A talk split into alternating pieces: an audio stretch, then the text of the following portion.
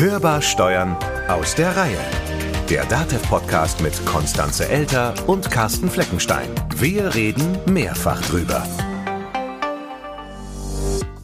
So, Endspurt. In der letzten Folge der Staffel Legal Tech reden wir heute über die. Was war das denn jetzt? Das klang aber. Äh, ja, komisch, ne? Äh, ja, also, merkwürdig. Äh, hört sich Kaputt. an, als ob jemand irgendwie an den Mikros rumspielt. Also, oder eine Technik.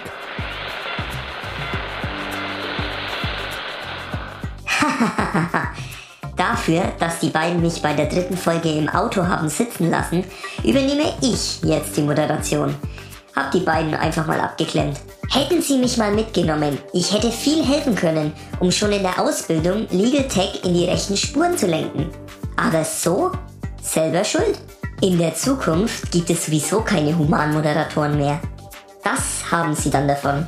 Wie Legal Tech können wir KI-gesteuerten Androiden auch das besser. Menschen als Moderatoren?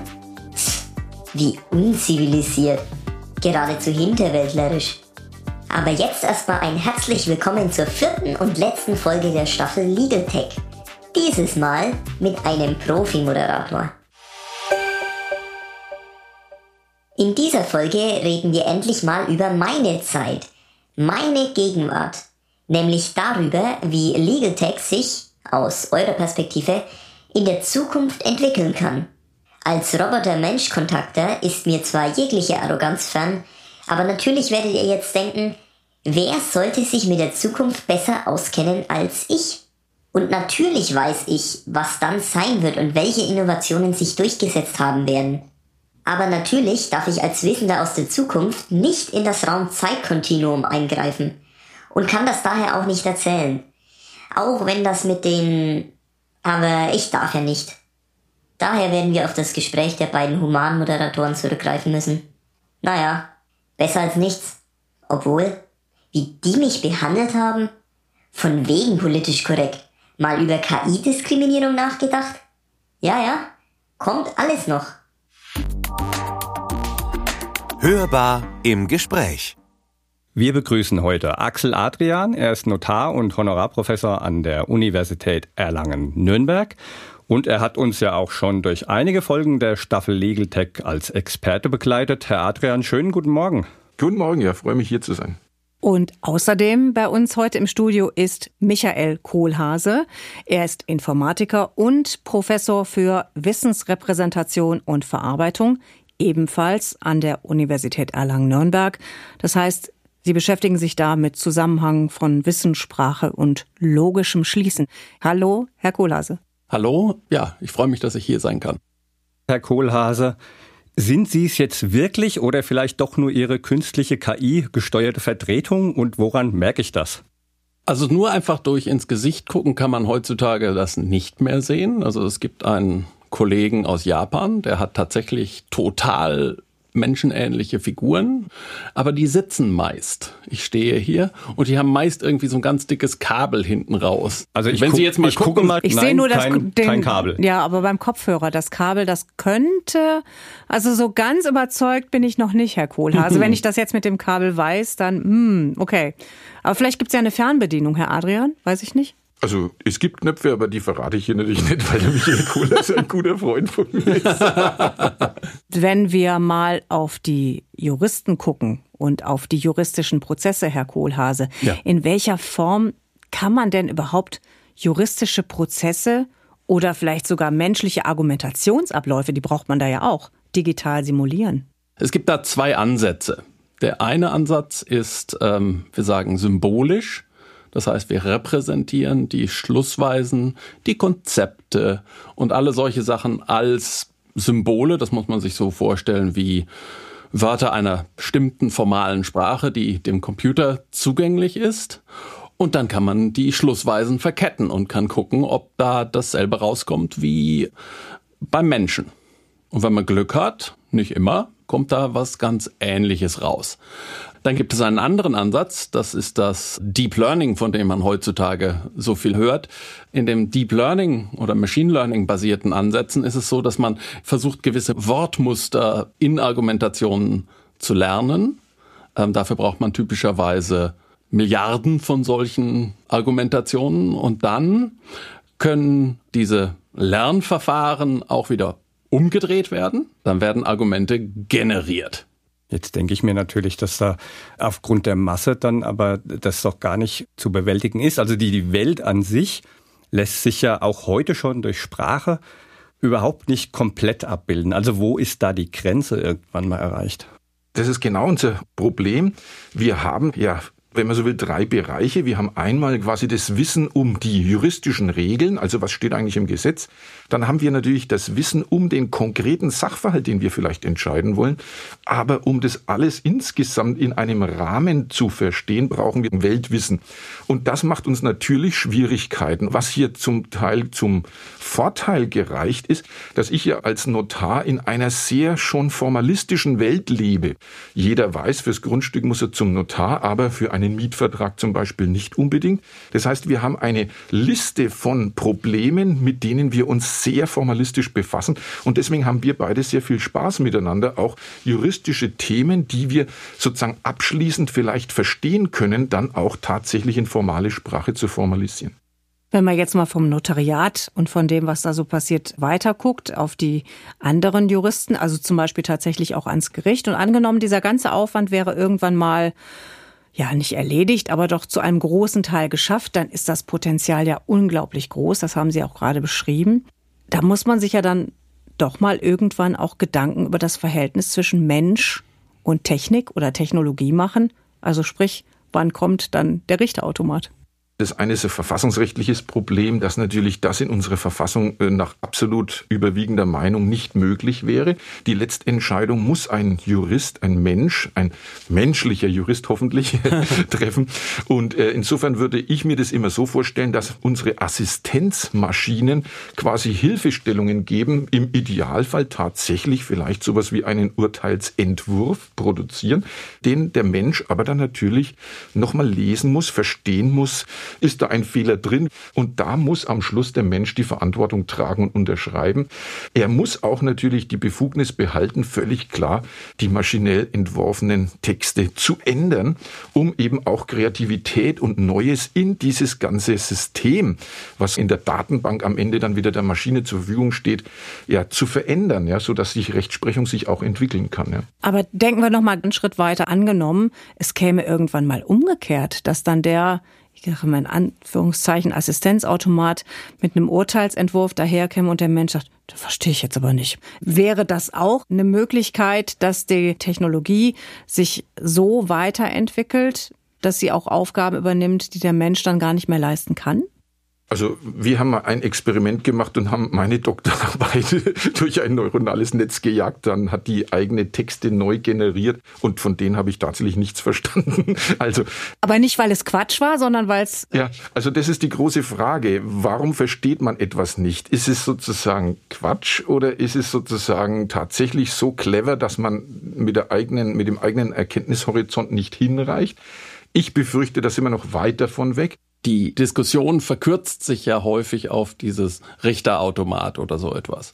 Ich glaube, das ist gar nicht die interessanteste Anwendung. Was man auch machen könnte, wäre, dass man einen Urteilserklärer baut. Wenn nämlich die Maschine die Struktur der Argumentation bis ins letzte i-Tüpfelchen versteht, kann sie auch die ganzen Sachen expandieren. Ein Urteil so wie ich es zumindest verstehe, ist geschrieben von Juristen für Juristen. Normalsterbliche verstehen Teile davon. Ja, bin mir aber sicher, wenn ich mit meinem Urteil zu Axel Adrian gehe, dann kann der mir darüber eine Stunde Vortrag halten. Ja, wir sind befreundet, ich kriege das kostenlos. Aber normale, normale Und er hat auch noch kein Kabel? Nein. Aber Normalsterbliche können das sich nicht leisten. Wäre doch toll, wenn wir diese Sache automatisieren könnten. Und dann würde man, sagen wir mal, von dem Erklärautomaten würde man unter Umständen eine dreistündige auf mein Vorwissen zugeschnittene Erklärung bekommen. Das finde ich viel interessantere Sachen. Auch zum Beispiel Urteile wiederzufinden. Und zwar nicht nur dadurch, dass man wie in Google nach Textmustern sucht, sondern dass, wenn ich nach Klient frage und im Urteil steht Mandant und in dem Zusammenhang wäre das äquivalent oder jeder Mandant ist auch ein Klient, dass ich dann sozusagen modulo Verständnis suchen kann. Ja, dass ich mir nicht genau die Worte, so wie Google das jetzt im Moment kann, eine Suchmaschine, sondern dass ich nach der Bedeutung suchen kann. Solche Sachen, das finde ich viel interessanter, als nur zu sagen, ah, da hast du ja einen Fehler gemacht, lieber Richter.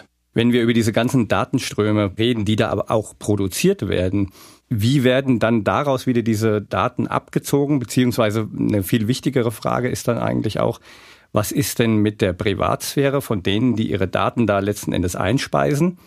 Private Daten auch? Und was ist da in Sachen Datenschutz zu tun? Das ist ein interessantes Problem.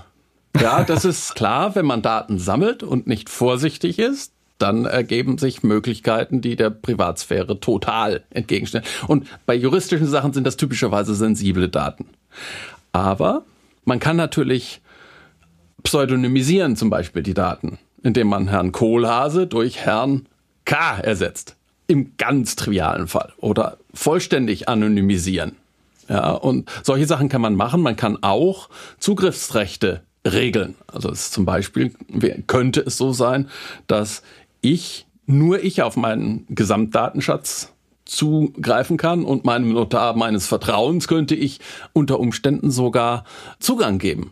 Zeitlich begrenzt und so etwas. Also die Maschinenverständlichkeit gibt uns auch immer wieder Chancen, den Datenschutz tatsächlich zu regeln. Wenn wir es denn wollen, wenn wir die Methoden dafür entwickeln und wenn wir bereit sind, den Preis zu bezahlen. Sehr häufig geben wir unsere Daten einfach ab, ja, obwohl wir privat sein könnten, weil wir dann freies Internet kriegen oder was auch immer. Und selbst wenn wir die Daten nicht freiwillig abgeben, sind doch Software-Algorithmen auch in der Lage, durch semantische Funktionen Bezüge untereinander herzustellen. Also reicht es dann einfach zu sagen, okay, ich anonymisiere, weil irgendwo mit Sicherheit eine Information liegt, die eben nicht anonymisiert ist und schon habe ich wieder ein Netz an Informationen, das zusammenpasst. Ich fühle mich gerade an ganz viele technologische Entwicklungen der jüngeren Vergangenheit erinnert, wo wir nämlich genau das, Sie haben das auch gerade gesagt, Herr Kohlhase, wir schenken das ja einfach her mit den Daten, wo wir genau das immer und immer wieder sehen, die Technik oder die Technologie wird entwickelt und man macht sich jetzt nicht so viele Gedanken, während die Technologie entwickelt wird, sondern man sagt, boah, das ist echt klasse und das kann uns super weiterhelfen. Und hinterher, wenn es dann ja nicht schief gegangen ist, aber wenn man sieht, was eben auch alles passieren kann, dann macht man sich dann so im Nachhinein Gedanken, und wie kann man das jetzt wieder einfangen? Wäre es denn jetzt vielleicht nicht doch sinnvoll, das an dieser Stelle zu nutzen und zu sagen, wir machen uns schon vorneweg mal ein paar Gedanken darüber? Ich glaube, das ist ein gutes Argument dafür, warum man diese Algorithmen und Techniken und auch Grundlagenforschung in Deutschland machen sollte und nicht in China, Russland oder USA. Ich glaube auch, dass ganz viel dafür spricht, dass diese Forschung in der öffentlichen Hand passiert, in Kooperation zwischen Universitäten und der Justizverwaltung und nicht in dem hippen Startup in Berlin oder Palo Alto. Oder noch viel schlimmer im Regierungslabor in Shanghai. Ja, ich glaube, es gibt tatsächlich in Europa eine Tradition, in der wir versuchen, zumindest mit Daten und solchen Sachen verantwortungsvoll umzugehen. Ja, wir sind auch die, die, die äh, die Datenschutzverordnung in die ganze Welt exportiert haben. Natürlich kommt die aus Europa. Und ich glaube, dass wir gerade im Zusammenspiel mit der öffentlichen Hand und den ja auch öffentlichen und nicht gewinnorientierten Universitäten da sehr viel machen können. Es ist nicht ganz von ungefähr, dass hier ein Informatiker und ein Notar zusammenstehen. Wir fühlen uns dem Rechtsstaat und seiner Durchschlagskraft verpflichtet. Ja, wir müssen die Justiz meiner Ansicht nach stärken gegenüber Flightride ähm, und all diesen Startups, die äh, sozusagen damit KI-Technologien auf den Markt drücken und die Justiz doch mittelfristig sicherlich sehr unter Bedrängnis bringen. Aber wir wissen ja alle, wir leben in einem ökonomischen System und in einem ökonomischen System äh, gibt es monetäre Interessen und das Wissen, das da produziert wird, verbreitet sich also verbreitet sich auch zwangsläufig, ob wir das nun wollen oder nicht. Also bleibt immer noch der Aspekt, in irgendeiner Form kann damit am Ende Geld verdient werden. Und das würde ich jetzt mal so in den Raum stellen und behaupten, es lässt sich gar nicht vermeiden, dass wir irgendwann dann doch wieder mit dem, nicht unbedingt mit dem hippen Start-up in Berlin, wie Sie gesagt haben, aber doch mit USA oder doch mit China oder doch mit Russland zusammenarbeiten. Und wie könnte ich es dann regulieren? Aber der Punkt ist, äh, ist alles richtig, was Sie sagen, dass, dass die Gefahr auch ist. Nur man muss versuchen, das vielleicht technisch auch darzustellen. Ich bin ja Seiteneinsteiger und schaue dann immer gebannt zu, was die Techniker machen in der symbolischen KI.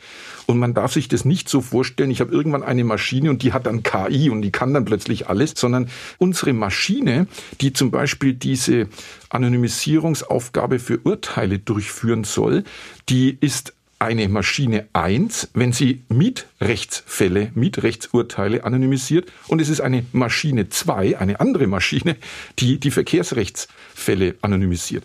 Und dann sieht man, es ist hochgradig aufwendig, das Wissen in spezifischen Rechtsgebieten zu formalisieren für die symbolische KI und es ist hochgradig aufwendig, Deep Learning Systeme mit Parametern auszuprobieren, bis die funktionieren zuverlässig in einem anderen Rechtsgebiet.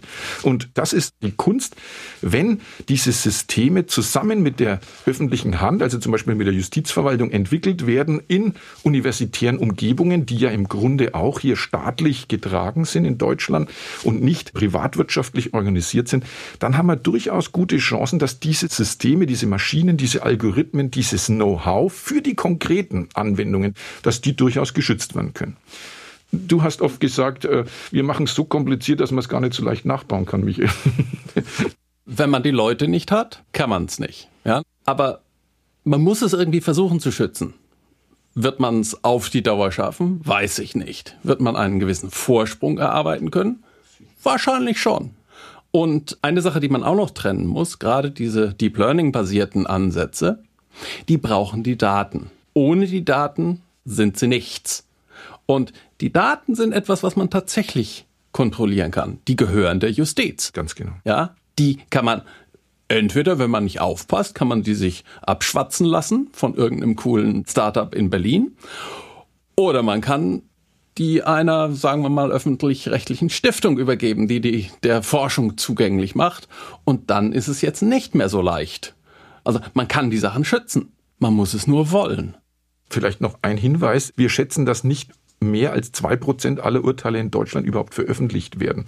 Das heißt, derzeit sind die Daten hinsichtlich, also jetzt der justiziellen Urteilsveröffentlichung, gar nicht breit verfügbar, was auch übrigens dazu führt, dass die ganze Legal Tech Community nicht so wachsen kann, wie man das vielleicht denkt.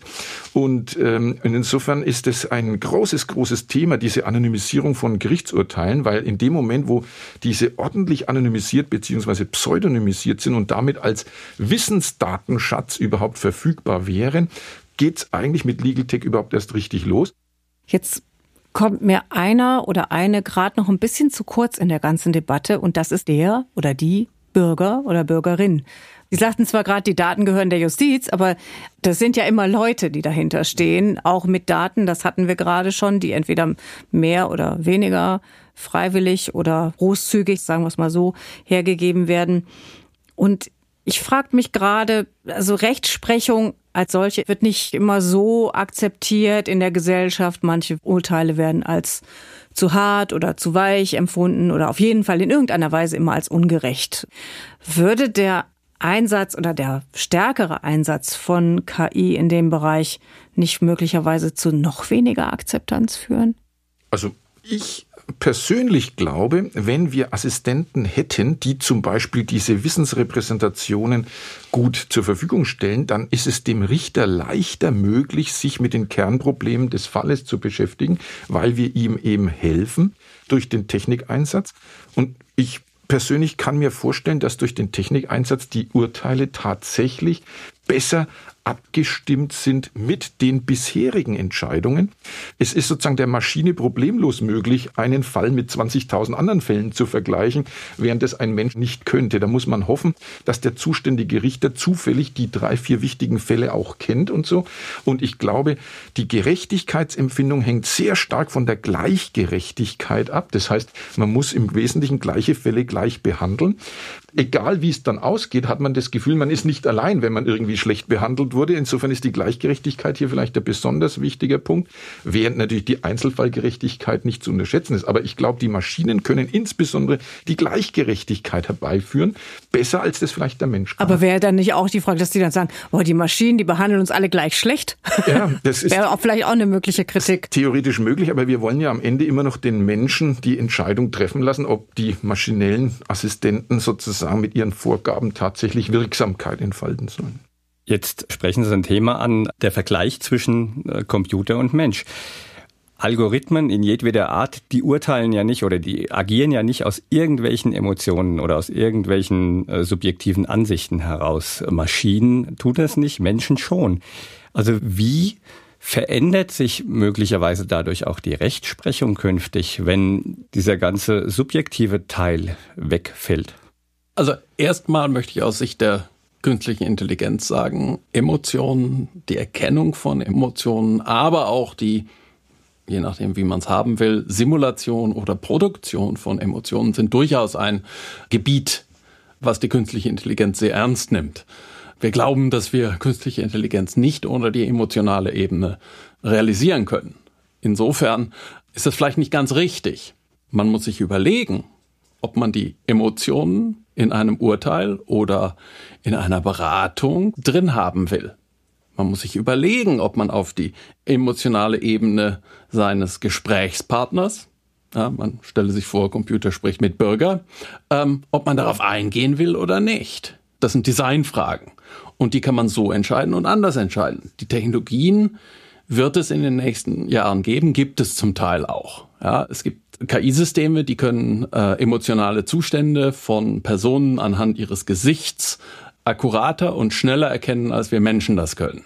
Ja, also das ist äh, oder auch in Texten sozusagen die Grundstimmung der Emotionalität sehr genau und auch zum Teil besser als Menschen beängstigend ähm, herauskriegen. Mir wird ganz blümerant. ja. ja. Ähm, aber wie muss ich mir das vorstellen? Sind einfach nur Fakten oder eine Datenbasis hinterlegt worden, die die verschiedenen möglichen Emotionen, die ein Mensch von sich geben kann, per Mimik, Gestik, Sprache, Stimme, Intonation, abgeglichen werden in, in der Datenbank dann? Oder was passiert, wenn, ja, wenn der Mensch, der ja doch dann hier und wieder irrational reagiert, eine erwartbare, aus logischer Sicht erwartbare Reaktion gar nicht zeigt, sondern eine ganz andere?